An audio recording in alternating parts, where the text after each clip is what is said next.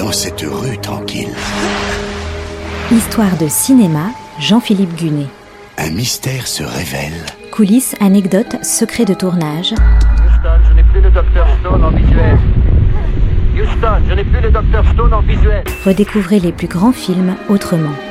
Et une aventure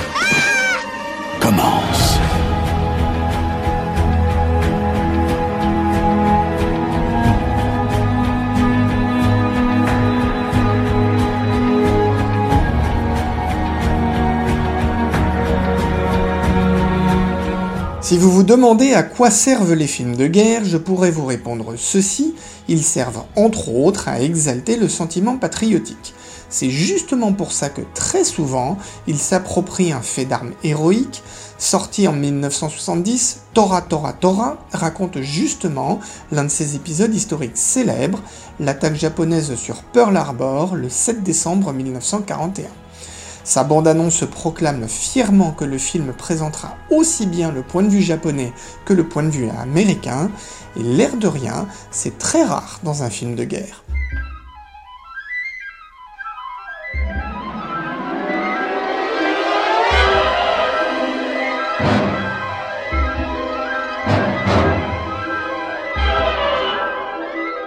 Au tournant des années 70, le genre des films de guerre est justement très à la mode. Et pas n'importe quel film. Ceux qu'on appelle les All-Star Cast, des films avec une ribambelle de stars à leur générique qui racontent un épisode emblématique. L'œuvre phare de l'époque, c'était Le jour le plus long en 1962, et après on en a eu d'autres, comme La bataille des Ardennes en 1965, ou encore Les Douze salopards en 1967.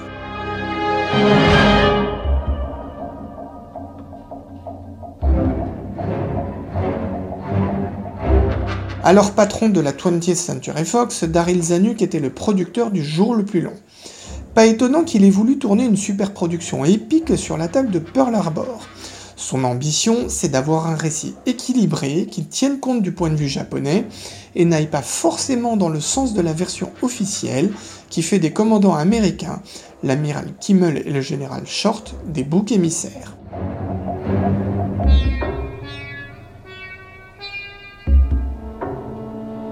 Dans l'extrait qui va suivre, l'attaque vient juste de commencer. On passe justement du point de vue de deux officiers américains qui envoient en catastrophe le célèbre télégramme Raid aérien sur Pearl Harbor, ce n'est pas un exercice, à celui des pilotes japonais qui se mettent en position pour lancer leurs torpilles. Alert! All commands. Air raid, Pearl Harbor. This is no drill.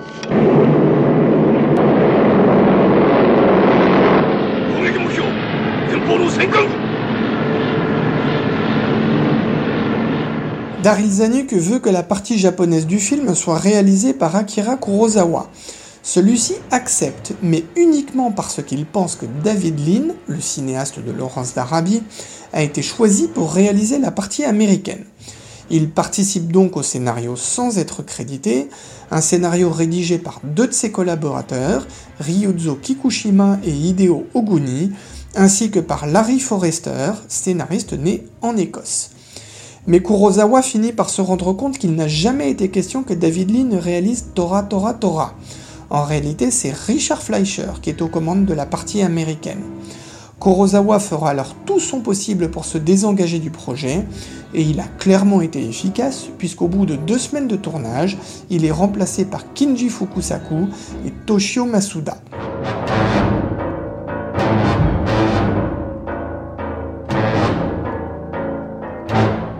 Daryl Zanuck a bien conscience qu'il doit être rigoureux dans sa reconstitution historique. Il fait venir de nombreux conseillers techniques, et notamment le japonais Minoru Genda, le pilote qui avait mené l'attaque le 7 décembre 1941.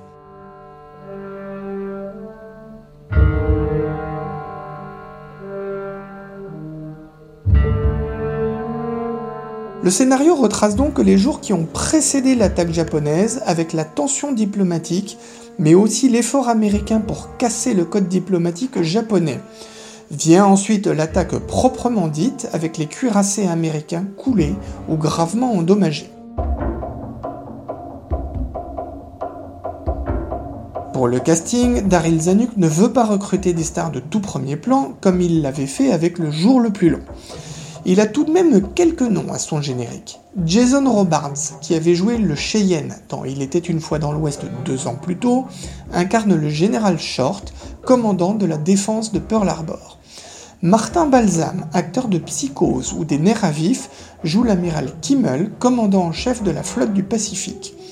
On retrouve aussi de vieilles gloires dans des rôles d'hommes politiques, Joseph Cotten pour jouer le rôle du secrétaire à la guerre Henry Stimson, et George Macready pour le secrétaire d'État Cordell Hull.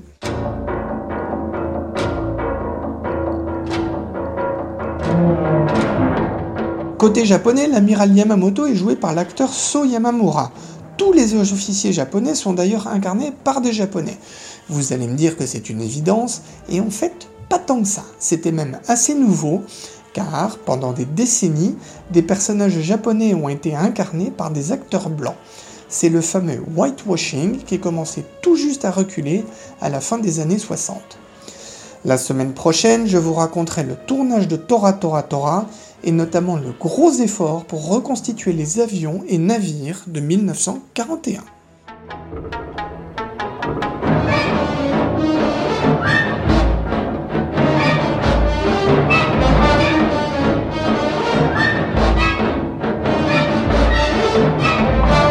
C'était Histoire de cinéma avec Jean-Philippe Gunet, à retrouver chaque semaine et en podcast sur notre site internet artdistrict-radio.com.